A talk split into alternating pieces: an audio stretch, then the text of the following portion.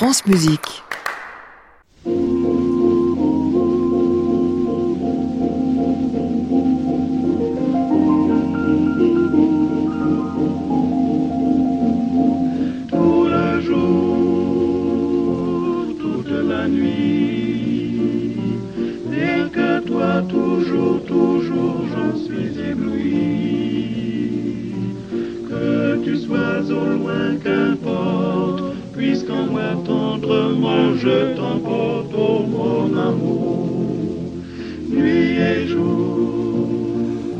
Bonsoir à tous et bienvenue dans le Classic Club sur France Musique tous les soirs de la semaine, 22h en direct depuis l'hôtel Bedford à Paris, chez vous bien sûr par France Musique et puis euh, sur internet euh, toute la nuit si vous le désirez en réécoute et en podcast par francemusique.fr. C'est l'un des rares exemples de toute l'histoire d'un musicien qui fut philosophe en même temps ou peut-être d'un philosophe qui fut également musicien au point qu'il aimait la musique, au point qu'il a écrit dessus, au point qu'il en jouait même qu'il était un grand amateur qu'il jouait à peu près toute sa vie du piano. Nous passons une heure entière avec euh, Vladimir Jankelevitch, enfin plutôt avec deux personnes qui le connaissent fort bien, qui lui ont préparé des livres et des expositions, Françoise Schwab et Guillaume Faux. Nous sommes ensemble jusqu'à 23h.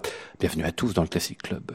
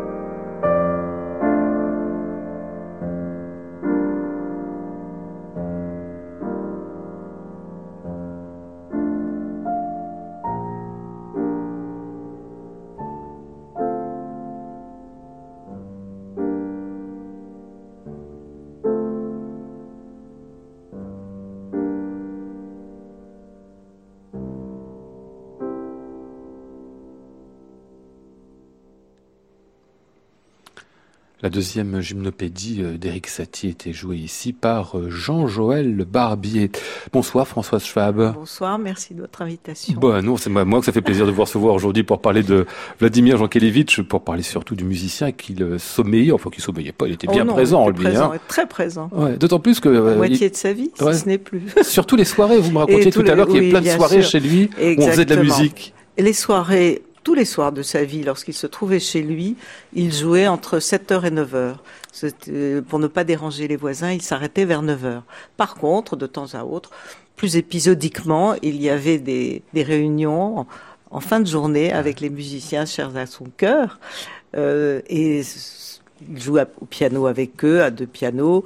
Les soirées étaient d'une folle... euh, d'une folle, d'un fol intérêt parce que se mêlait une, la conversation brillante de ces compositeurs ou de ces interprètes, et puis le, la magnifique interprétation qu'il nous offrait. Et j'ai un souvenir de cette demeure enchantée du quai aux fleurs où se tenaient ces soirées. Et je l'évoque toujours avec euh, nostalgie, nostalgie qui est un thème cher au cœur de Vladimir ouais. Alors les musiciens qui pouvaient venir là le soir, Jean-Joël Barbier qu'on vient d'entendre, c'est pour ça que je l'ai choisi aussi, hein. Aldo oui, Ciccolini, euh, Alexandre Tanzmann, Geneviève Joie qui connaissait fort bien. Geneviève Joie et Jacqueline Robin Bonneau jouaient à deux pianos. Elles présentaient quelquefois leurs concerts qu'elles allaient jouer à Foix un peu plus tard. Et Vankelevitch devait faire le compte rendu pour euh, le journal Le Monde. Et lorsqu'il ne se rendait pas à Foix, il disait, vous jouerez de la même manière, n'est-ce pas? Henri Dutilleux, sous l'œil bienveillant du mari de Geneviève Joie d'Henri Dutilleux. Euh...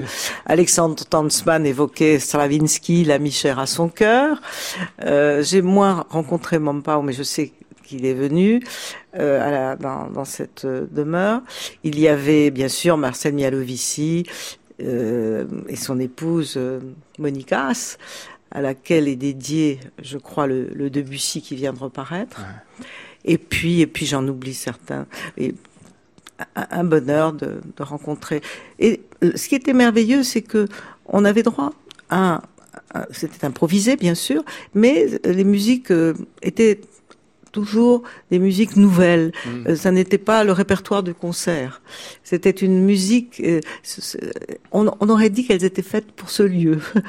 Alors il y avait chez Jean Kelevitch deux pianos, hein, oui, deux euh, pianos. dont un Gaveau, c'est ce que j'ai pu repérer ah, sur un petit film qu'on verra dans l'exposition. Il disait en souriant, le soir j'offre un concert à mes pianos. À mes ah, fauteuils, à mes, fauteuils, fauteuils, à mes fauteuils. Et de temps en temps, je faisais partie des fauteuils. Et mais il jouait régulièrement tous les soirs et Lorsqu'il ne jouait pas, c'est qu'il allait au concert.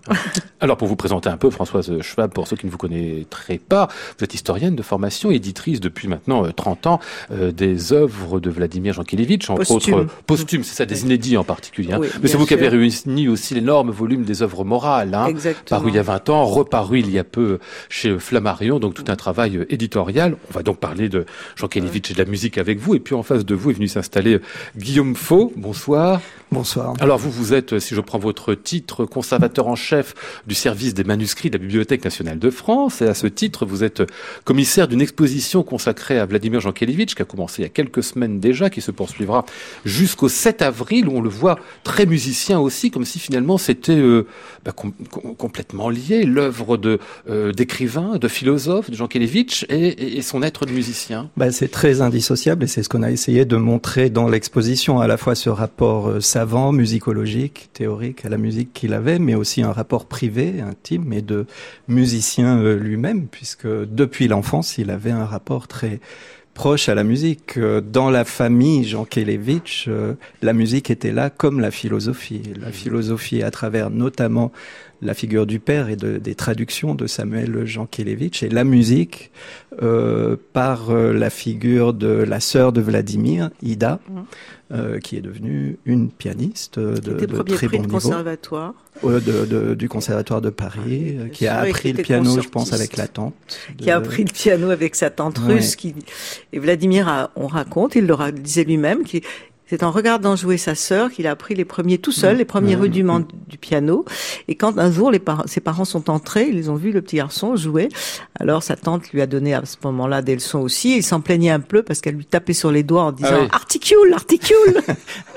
C'était l'époque dure, hein, vous les pianos à la baguette. Hein. Mais son amour de la musique date de cette période à Bourges, de son enfance et ne l'a jamais quitté. D'ailleurs, il disait le philosophe qui m'a le plus influencé, Gabriel Fauré. Ah ouais. Il le oui. traitait de philosophe, c'est ça. Oui, enfin, de traiter. Non. Ah, bah, il voulait dire, c'était une boutade. Ah, et il, euh, il a expliqué aussi que pour lui, le rapport à la musique, c'était surtout le rapport au piano et à la mmh. musique pour le piano. C'est ça. Euh, en fait, le... c'est vraiment un pianiste oui. amateur. Oui. Il s'est même, la, il s'est même posé la question de savoir mmh. si c'était pas le piano qu'il préférait encore. Un jour, il a dit c'est très inquiétant. Je crois encore aimer davantage euh, l'instrument que la musique. Ce n'était pas vrai. Il était un bon, bon, bon joueur de, bon joueur et il déchiffrait merveilleusement. Ouais. Il disait toujours, je déchiffre la dernière fois comme la première, je ne fais pas de progrès. Et si on lui posait la question, vous n'avez pas envisagé une, une carrière de, de concertiste, il répondait non, je n'ai pas de doigt. Et le problème était résolu. Et tout de même, et ce sont de magnifiques pages que vous avez éditées, euh, Françoise. Il y a ces lignes, ces pages où il explique tout le plaisir qu'il prend à ah, enfoncer ah, les touches. Ah, c'est un plaisir tout à fait sensuel et, et, de façon quotidienne. Ah, tout à fait, tout à fait. Il tenait, je tiens au plein, il disait ça, il avait cette formule, je tiens au piano autant qu'à la musique. Et voilà, c'est un, un rapport très très proche et avec son instrument. Il était d'ailleurs un, un merveilleux découvreur de partitions. Il ah partait à la chasse aux partitions, euh, même pendant la guerre, au moment des heures les plus sombres, où les choses euh, sont tellement difficiles. Il continuait encore à, à, rechercher des choses inédites. Mmh. Et dans son dans la pièce où se trouvaient ses pianos, la bibliothèque musicale euh, prenait toute, toute la, tout un mur immense. Et d'ailleurs, en riant, Darius Milhaud disait si je ne trouve pas une partition, on appelle Jean Kelevitch, il l'a sûrement. On va parler de tout ça avec vous, euh, François Schwab et Guillaume Faux, tout au long de cette émission qu'on va poursuivre ici avec euh, bah, notre pianiste qui aimait beaucoup Vladimir Jankélévitch, dont il a pas mal parlé aussi dans des commentaires et critiques. C'est Vlado Perlemouter.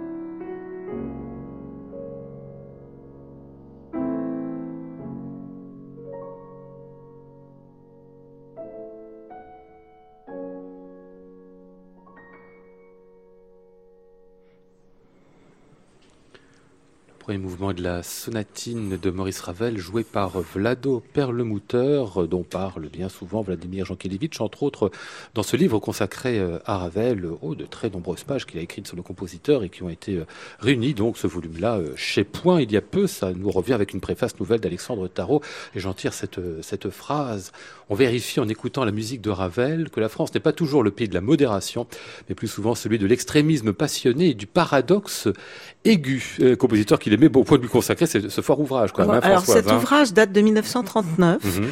et il a été réédité en 56 une première fois par les soins, je crois, de Jean-Michel Nectou. Et là, il trouve une heureuse réédition.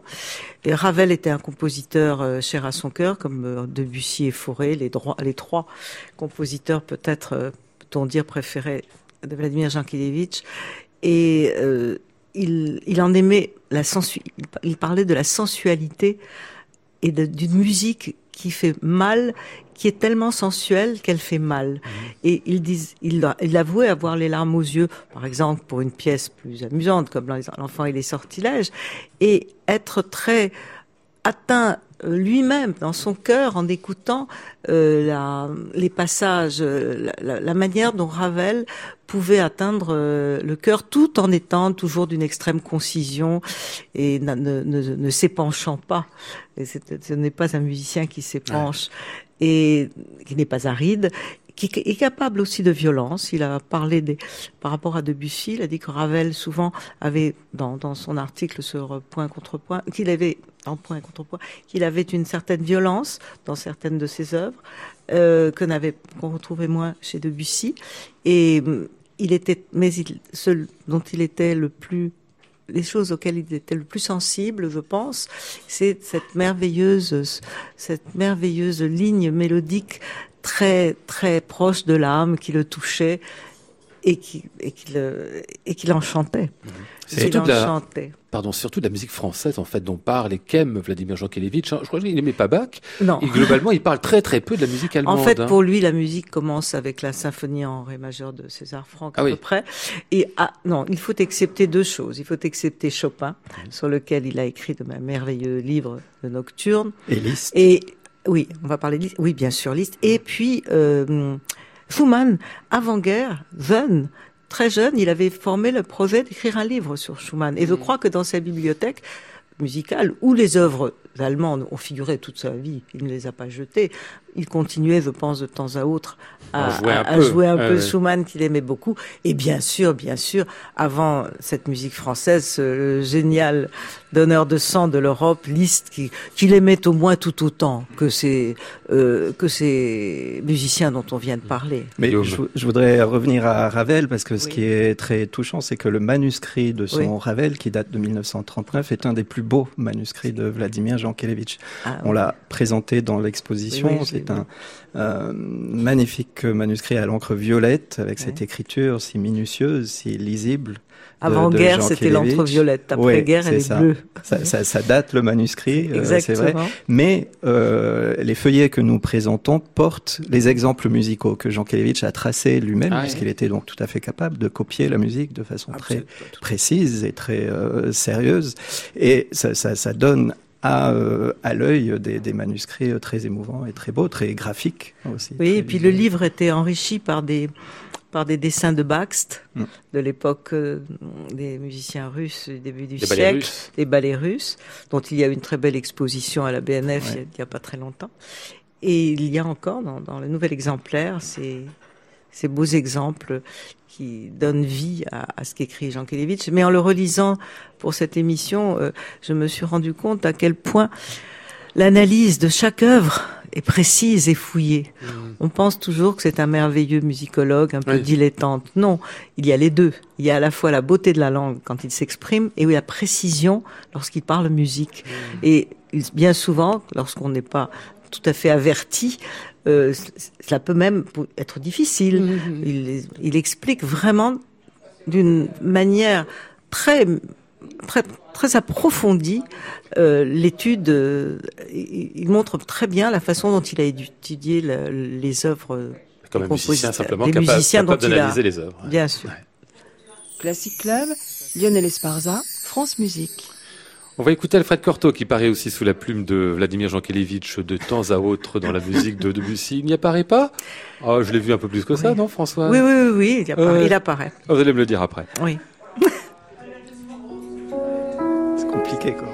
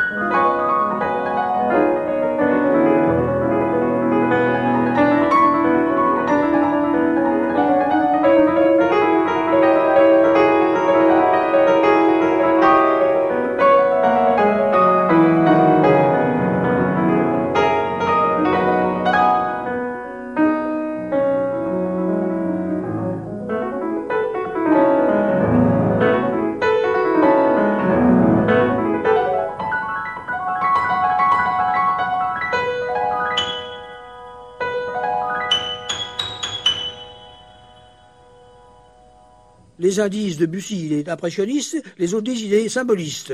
Alors, dans quelle mesure est-il l'un, dans quelle mesure est-il l'autre? Debussy, ça lui est bien égal. Il acceptait tout ce qu'on disait de lui. Il haussait les épaules, on lui disait tu es impressionniste, et ben il s'est résigné. Euh, le cœur n'y était pas, mais il, voulait bien, puisque décidément, on le, jugeait impressionniste.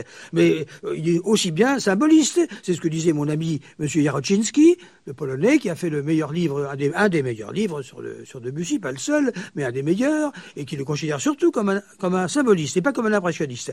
Mais, et si moi je disais qu'il est les deux? Que ça lui est bien égal, qu'il n'appartient pas à une secte, n'est-ce pas? Que les sectes lui font horreur autant que les théories, que, que les systèmes, tout quels qu'ils soient, les systèmes pédagogiques. Il est les deux ensemble. C'est possible après tout, n'est-ce pas?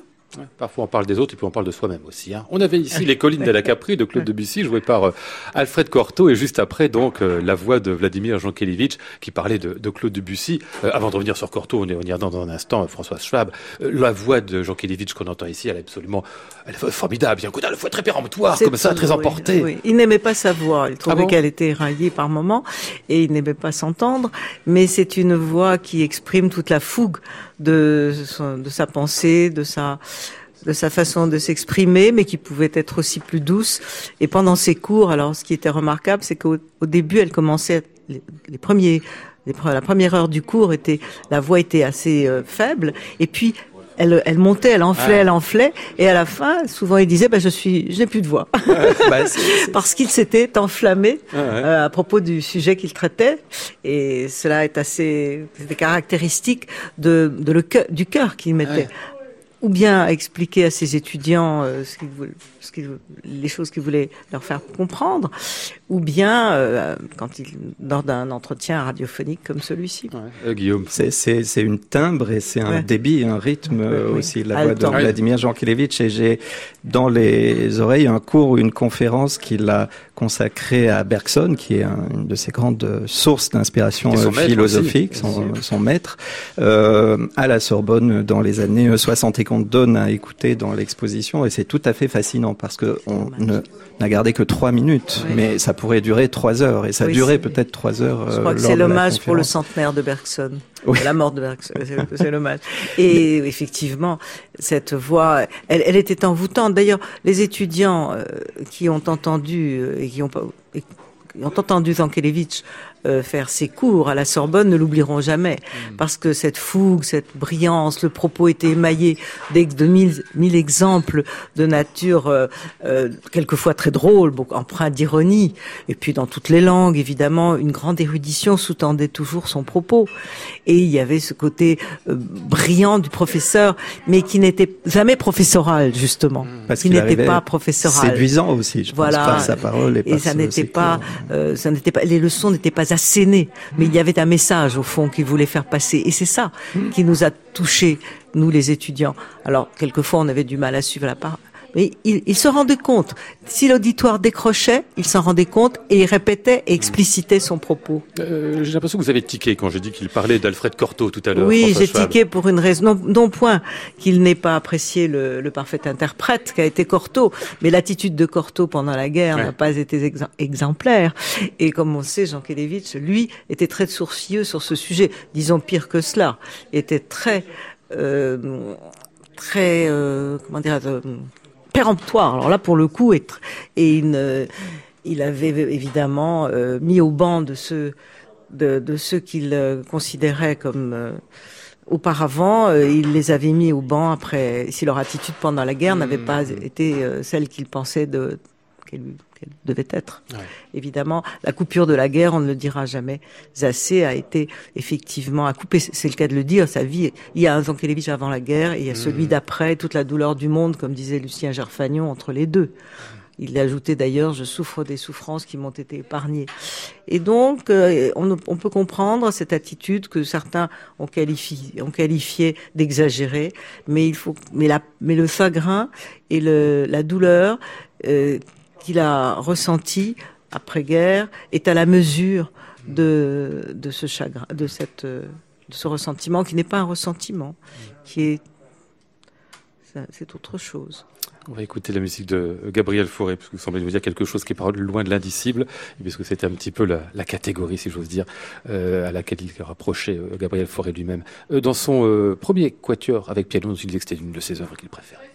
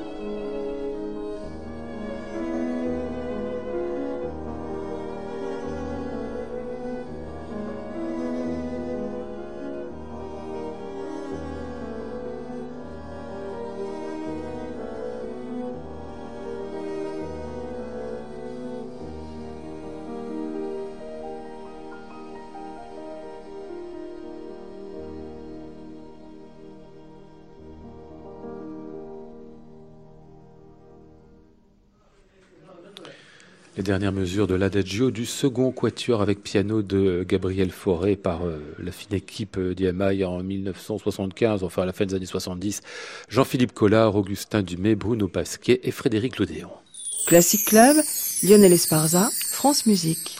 On a évoqué cette période de la guerre et donc ce qui s'est passé euh, à cette époque-là pour Vladimir Jankélévitch qui a dû partir à Toulouse, c'est ça Il est resté pendant toute la période de la guerre, après avoir été blessé mhm. à Marmande, et il a été été rapatrié sur Toulouse et il y a passé toute, euh, toute l'occupation et il a même poursuivi en, en ne rentrant pas à Paris immédiatement, mais en étant une année directeur des programmes de, de radio Toulouse-Pyrénées. Et là, il faisait jouer du forêt, notamment le Requiem, pour lequel il a écrit le, le, la préface, enfin le petit texte qu'on met dans les concerts, qui est reproduit dans ce livre, qui est très touchant de voir à quel point cette musique lui faisait du bien juste après la guerre, après le, ce, cette, cette, vie souterraine qu'il avait vécue. Et, et on a ces, ces programmes et on a des, des textes de, beaucoup de choses qui relatent son activité comme directeur des, des programmes de musique. Et, d'ailleurs qu'on retrouve dans l'exposition, hein, Oui, hein, effectivement, des, des, programmes, des hum, festivals de musique qu'il a organisés au théâtre du Capitole euh, en 1945-1946, juste avant de rentrer à Toulouse, à l'époque où le maire de Toulouse était Monsieur Badiou, le père d'Alain Badiou. Euh, mais sur cette coupure de la guerre très bouleversante et très émouvante, euh, pour la comprendre, il faut bien sûr se souvenir que c'est quelque chose de, de vécu qu'il a traversé avec toute sa famille euh, à Toulouse où il s'était réfugié. Il y a un document très émouvant qui est une lettre à son ami Louis Bauduc. Euh, écrite depuis Toulouse euh, pendant le, la guerre en 42, je crois. Louis Bauduc est un condisciple de Normal Sup. Euh, oui, ils, ils, ont sont fait connus en 1922. Ouais. Et la correspondance dure jusqu'en 1980. Jusqu'à la, mort de, de, Louis Bauduc. Et pendant fait. la guerre, il lui écrit très fréquemment. Oui, et je me souviens de cette lettre qui, qui est présentée dans l'exposition où Jean Kelevitch a appris que l'appartement euh, de ses parents à Paris, rue de Rennes, avait été euh, pillé. Euh, et il écrit à son ami Louis Baudu qui a cette phrase magnifique Je n'ai plus un seul discours de la méthode ni un Chopin. Et on comprend que philosophie et musique étaient pour lui euh, placés au même niveau, à la fois d'intérêt, de, de pratique euh, quotidienne et puis de, de valeurs artistiques ou philosophiques. Euh, et on comprend aussi qu'il a sans doute dû reconstituer une bibliothèque après la guerre à son retour à Paris, y compris une bibliothèque de partitions, puisqu'il jouait la musique sur les partitions tous les jours et euh, quelques euh, couvertures, quelques pages de partitions euh, ayant appartenu à Vladimir Jankélévitch sont présentées dans l'exposition qui reflètent ces goûts dont on parle depuis tout à l'heure, musique espagnole. Et toute la bibliothèque musicale se trouve à la Bibliothèque nationale de musique actuellement. Ah elle a été, elle a été préemptée et dans son entier, et Dieu sait qu'elle est copieuse, je le ouais. sais vraiment. Ah oui, d'une très grande elle, richesse. une immense bibliothèque. Elle est tout entière présente euh, maintenant euh, au département de la musique. Au département de la musique euh, de, de, la Bibliothèque nationale. Mmh. Alors parmi les documents que vous évoquiez à l'instant qu'on retrouve euh, justement à l'exposition de la, de la BNF, il y a celui-ci, moi, fait un texte que je connaissais pas du tout, psychoanalyse de l'antisémitisme, qui date de 1943, oui, qui est absolument est incroyable ce texte. En voilà. fait, une analyse in vivo, hein, puisqu'on est en vraiment. En fait, c'était le seul texte dans ce livre qui est écrit pendant la guerre, dans le livre Jean oui, l'esprit de, de résistance bien sûr, pas, pas, la musique, dans le livre sur la musique. Et c'est le seul texte que l'on a qui est écrit sous le manteau. Euh, il n'est pas signé. Mmh. Ils sont trois à avoir participé à une brochure qui s'appelait Le mensonge raciste.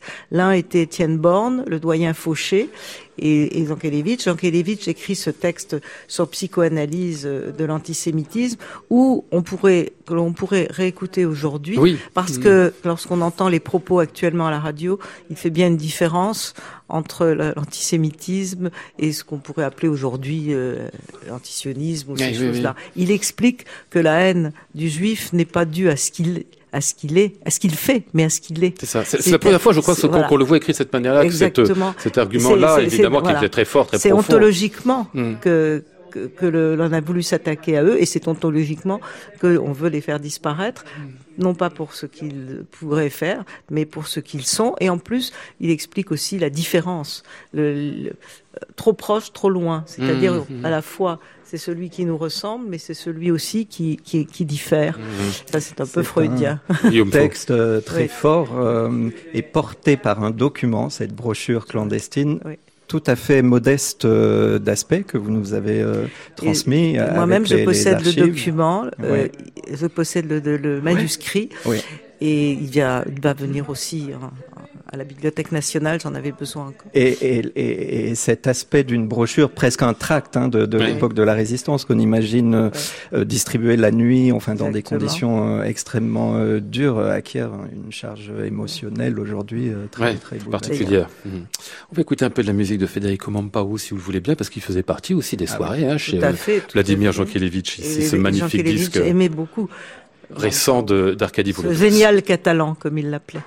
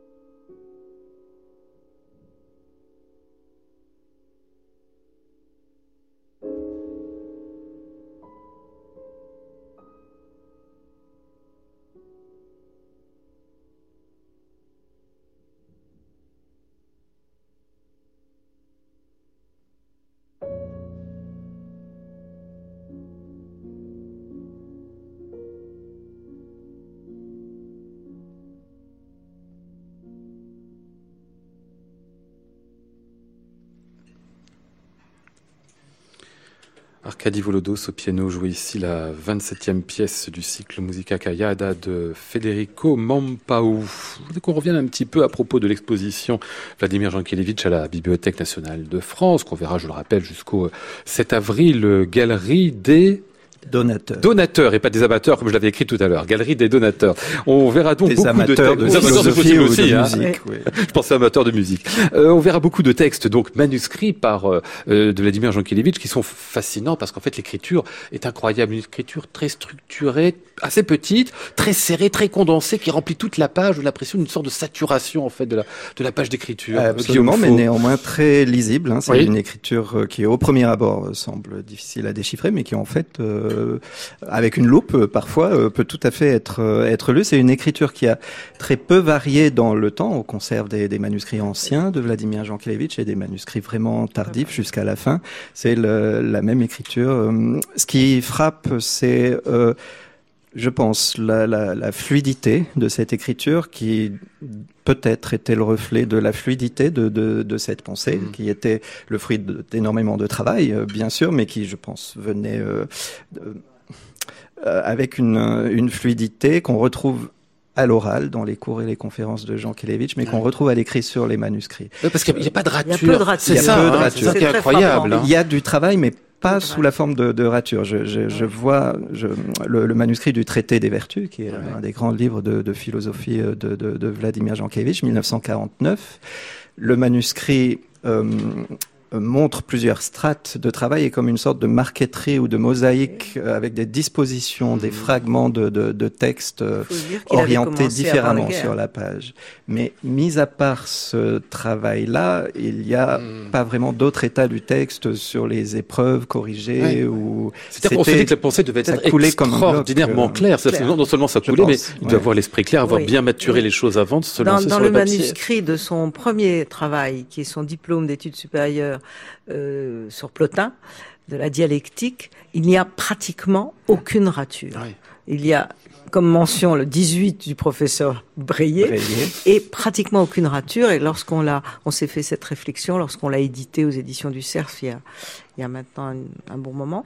Et c'est impressionnant à cet âge-là. Alors peut-être il l'a un jour recopié, mais peu importe dans ses autres manuscrits.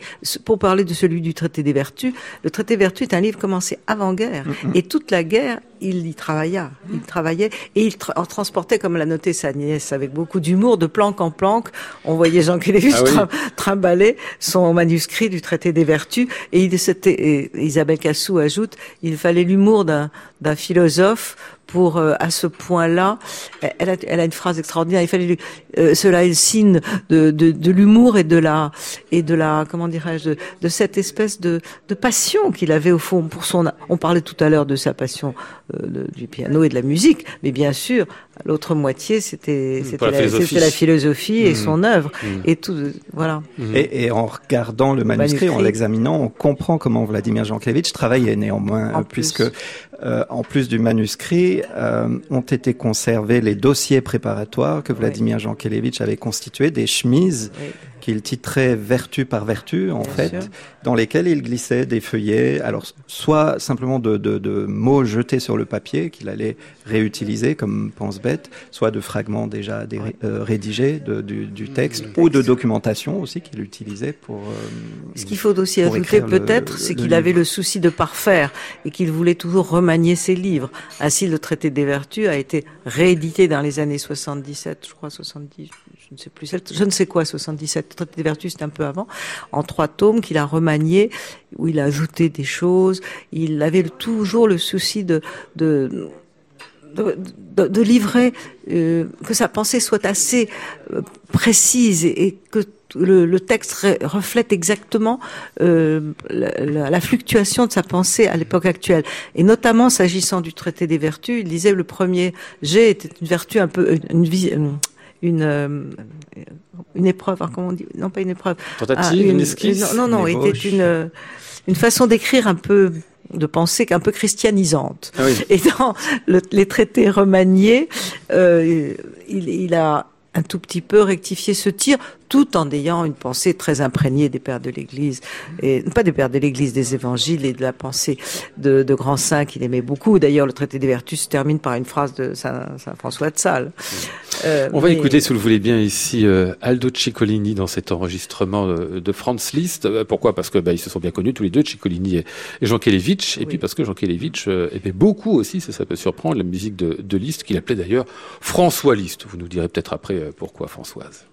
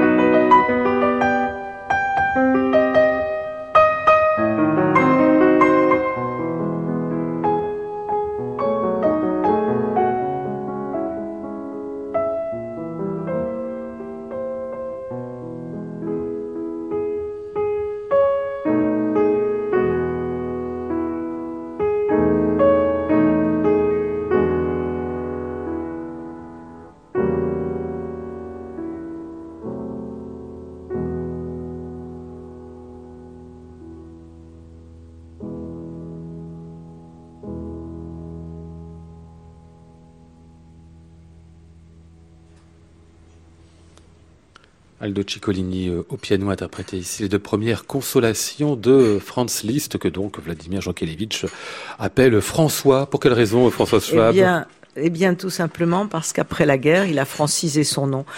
Cependant, je pense qu'il y a à cause de la guerre, c'est ça. À cause de la guerre. Toujours le, on revient, on, avec, avec, le on revient à la, à la précédente question que vous m'aviez posée.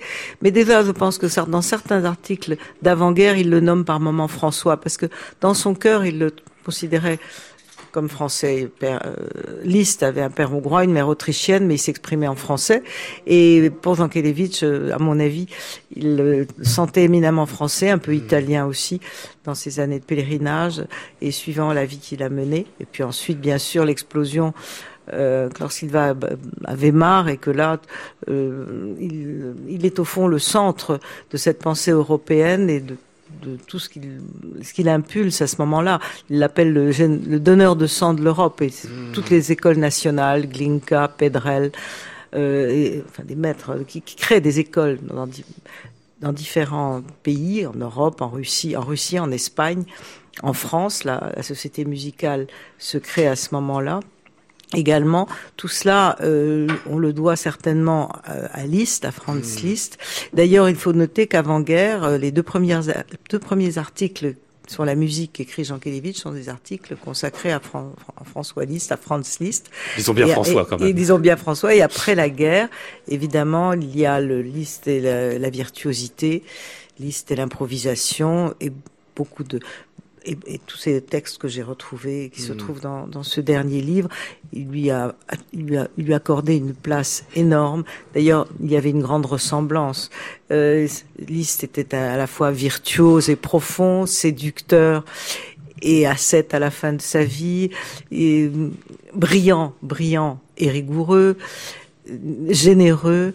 Euh, Il y a des- beaucoup de points communs, je Mm. pense, entre ces deux les deux. personnalités. Ouais.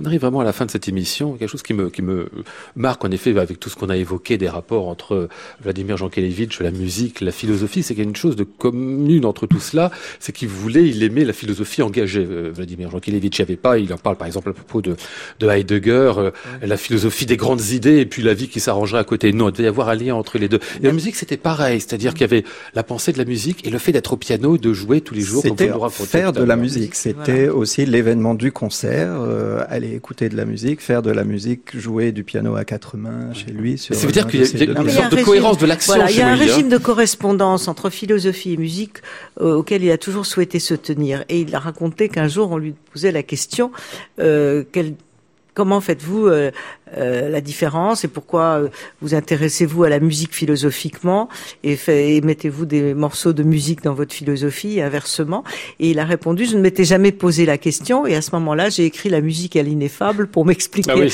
à moi-même la- les raisons Ouais. de, de ce régime de correspondance et ce, de, de ce besoin Mmh. qu'il avait. Il était comme Bachelard écrivait L'eau et les rêves et des livres très sérieux le matin. Jean Kelevitch écrivait en même temps La mort et en même temps un, un- un Forêt ou un Debussy. Mhm. Et il y avait les deux, les deux se trouvaient sous sa table de travail en- concomitamment. On va rappeler donc cette exposition consacrée à Vladimir Jankélévitch, c'est à la Bibliothèque nationale de France, le site François Mitterrand, jusqu'au 7 avril, donc galerie des donateurs pour voir tout un tas de, de documents, ce qu'on a parlé, d'autres encore, des documents visuels, même un petit film où on le voit jouer euh, en piano à quatre mains avec Jean-Joël Barbier, un, petit Satie, ça dure, ça dure à peine 40 secondes ceci. Et puis euh, quelques livres aussi pour Vladimir Jankélévitch, euh, les œuvres morales complètes euh, éditées par vous, François Schwab, ça c'est chez Flammarion, et puis euh, deux livres vra- vraiment fondamentaux d'inédits sortis ces dernières années. D'abord, l'enchantement musical, euh, réunit ces textes par euh, François Schwab, donc, Et- et- c'est chez Albin Michel. et puis euh, l'autre, donc, l'esprit de résistance, là, autour des questions Avec la avons collaboration de Jean-Marie Brome. Et c'est pareil, là, encore chez euh, Albin Michel, et puis pour ceux qui feraient des choses un peu plus euh, spécialisées, entre guillemets, il y a donc le Debussy, qui reparaît chez Plomb, Debussy et le Et mystère deux de autres livres vont reparaître cette Ouais. année, Le Forêt et le, le Forêt le- et le Liszt. Et le Liszt, le justement, Liszt. hein, qui va revenir aussi. Et puis euh, le, le Ravel de Vladimir Jankélévitch qui nous revient aussi chez Point. Allez, on va fermer cette émission, si vous voulez bien, avec un peu de Gabriel Dupont, compositeur qu'on connaît mal, mais que lui adorait. Il en parle très, très souvent. Vladimir Jankélévitch. Et ici, c'est euh, Marie-Catherine Giraud qui est au piano.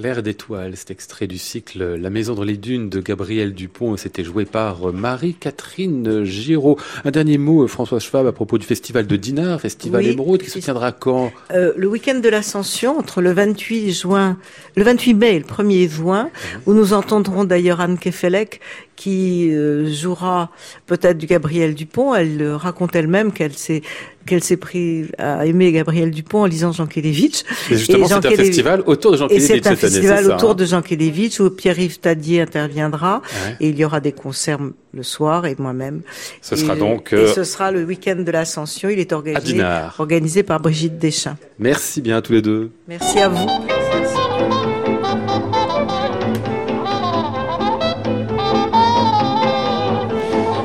Nous étions ce soir avec Maud Nourri, Charlotte Landru-Chandès, Antoine Courtin, Martin Guénard et Nicolas Mathias.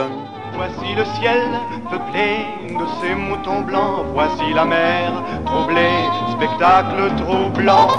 Je vous retrouve demain, jeudi, nous parlerons composition musicale et féminité. Je sais pas si ça se dit comme ça. Laure Marcel Berlioz, Camille Pépin et Thierry Pécou seront mes invités. J'entends la ville qui me dit bonsoir et moi sur le quai de la gare, je dis de mon mieux des mots d'adieu. À réécouter sur francemusique.fr.